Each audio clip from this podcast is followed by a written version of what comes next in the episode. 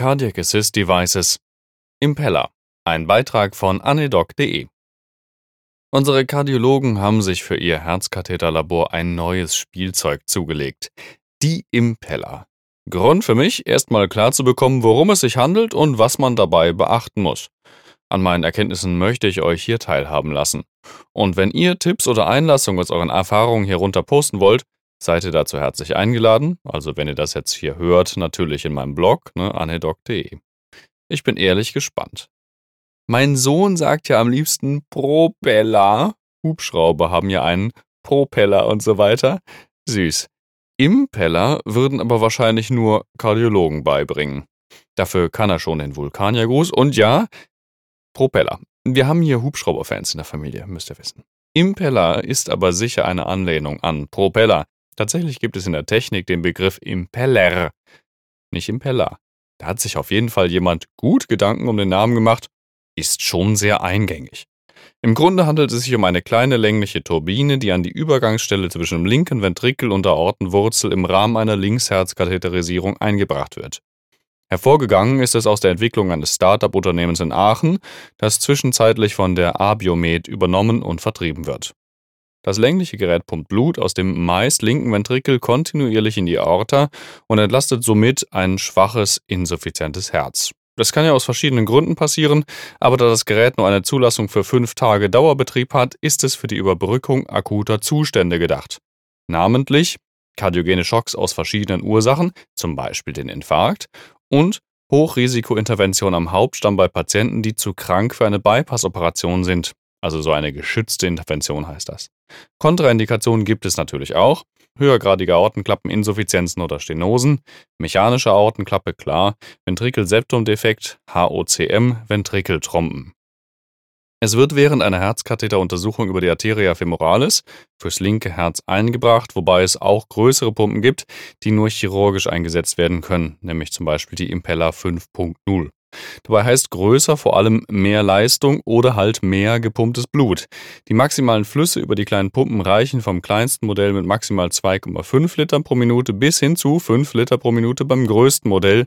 Die Rotationsgeschwindigkeit wird mit bis zu 50.000 Umdrehungen pro Minute angegeben. Wenn also alles optimal läuft, kann die Pumpe nahezu ein normales Herzminutenvolumen generieren. Also wenn wir jetzt eine Herzfrequenz von 60 haben, ein Schlagvolumen von 70 Milliliter, können wir das Herzminutenvolumen ausrechnen. 60 mal 70 Milliliter sind dann 4,2 Liter pro Minute. Aber natürlich sind Idealwerte keine Realwerte. In einem Wasserglas saugt sich die Pumpe auch eher nicht an der Wand fest. An einem beweglichen, glitschigen Herzmuskel eventuell schon. Die realen Werte liegen natürlich dann auch eher darunter. Dennoch eine beeindruckende Leistung für solch ein kleines Device. Es werden eine Reihe positiver Effekte beschrieben. Die Senkung des enddiastolischen Volumens EDV und des enddiastolischen Drucks LV-EDP und damit direkte Entlastung des Ventrikels. Konsekutiv auch die Senkung des pulmonal-kapillären Drucks. Das Myokard muss weniger arbeiten, dadurch weniger Sauerstoffbedarf. Verbessertes Sauerstoffangebot an die Koronarien durch Steigerung des MAP. Die Impeller wird über einen Führungsdraht an die Zielstelle, also Aortenklappen überspannend, von Ventrikel in Aorta eingebracht. Der Draht wird danach entfernt, aber der Katheter mit der Impeller bleibt an Ort und Stelle und schaut auch aus der Leistenschleuse heraus. Dort wird an das Steuergerät angeschlossen. Am Steuergerät kann die Leistung der Turbine eingestellt und weiterhin die Druckverhältnisse am distalen Ende innerhalb und außerhalb dargestellt werden. Das dient der Lagekontrolle und Fehleranalyse im weiteren Verlauf. Tatsächlich entspricht der Druck auf den äußeren Bereich des Sensors dem Aortendruck und die innere Portion des Sensors durch die Verbindung in den linken Ventrikel dem linksventrikulären Druck.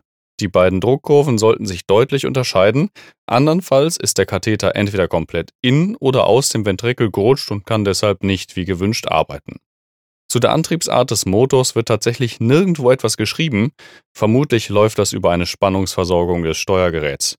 Andernfalls könnte man wohl auch kaum die beeindruckenden Rotationsgeschwindigkeiten erzeugen. Der Impellerkatheter ist übrigens nur ein Einmalprodukt, was auch noch äußerst teuer ist. Deshalb läuft das alles über eine Zusatzentgeltvereinbarung mit den Krankenkassen. Das ist natürlich jetzt alles gut und schön, aber bringt das überhaupt messbare Veränderungen für unsere Patienten, angelegt auf harte Endpunkte? Hm, dafür ist die Datenlage offenbar doch recht widersprüchlich aktuell, man könnte auch sagen dünn. Eine große, viel zitierte Studie in diesem Zusammenhang ist die PROTECT-2-Studie. Es wurde die linksventrikuläre Unterstützung der Impeller 2.5 und der IABP bei 427 Hochrisikopatienten mit elektiver komplexer PCI untersucht. Endpunkte waren Tod, Myokardinfarkt, Schlaganfall, Revision.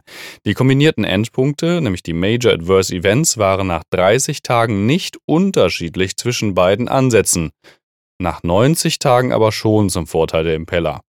Es gab, trotz verbesserter Hämodynamik in der Impellergruppe, keine Verbesserung in Hinblick auf Tod oder Myokardinfarkt. Das sind doch recht harte Ergebnisse. Schön gerechnet wurde es durch Post-Hoc-Analysen, die der Impeller die Rolle eines unabhängigen Prädiktors für ein Überleben ohne MAE zusprach, wie auch immer das zusammenhängt, gemessen an Tod und Myokardinfarkt, die offensichtlich trotzdem gleich häufig auftraten im Vergleich zur IABP. Immerhin konnte der Krankenhausaufenthalt um zwei Tage verkürzt werden und die NYHA-Klassen der Patienten von vier auf zwei reduziert werden. Immerhin etwas. Äh, trotzdem für den Indikationsbereich der Hochrisiko-PCI meiner Meinung nach recht bescheidene Ergebnisse, gemessen an Aufwand, Technik, ja und auch dem Preis. Auf der Seite des Deutschen Zentrums für Herz-Kreislauf-Forschung e.V. gibt es dann auch eine Pressemitteilung mit dem Titel, Achtung, keine Vorteile durch Impellerpumpen bei kardiogenem Schock, also nach Herzinfarkt. Damit wird der andere große Indikationsbereich auch als eher fraglich dargestellt.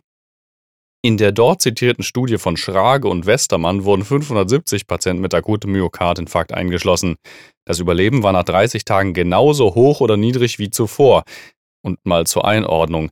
50 Prozent der Patienten mit akutem Myokardinfarkt versterben innerhalb von 30 Tagen. Im Grunde ein ähnliches Ergebnis wie oben für die elektiven Patienten also. Im Grunde kam die Studie zu einem ähnlichen Ergebnis wie für die elektiven Patienten, schon beschrieben. Auch ein Abgleich per Patientenmatching mit der IABP Shock 2 Studie zeigte in keiner der ausprobierten Konstellationen einen Vorteil für die Impeller. Also zusammengefasst, die Impeller ist tatsächlich ein cooles Gadget, das messbar den MAP erhöht und zu einer Entlastung des Herzens führt. Tatsächlich existieren bisher keine Studien, die ernsthaft einen Vorteil der Impeller gegenüber anderen Verfahren darstellt. Es bleibt abzuwarten, ob es dazu kommt. Tja, und wie sind eure Erfahrungen mit dem System? Schreibt mir gerne ein paar Zeilen, da freue ich mich drüber.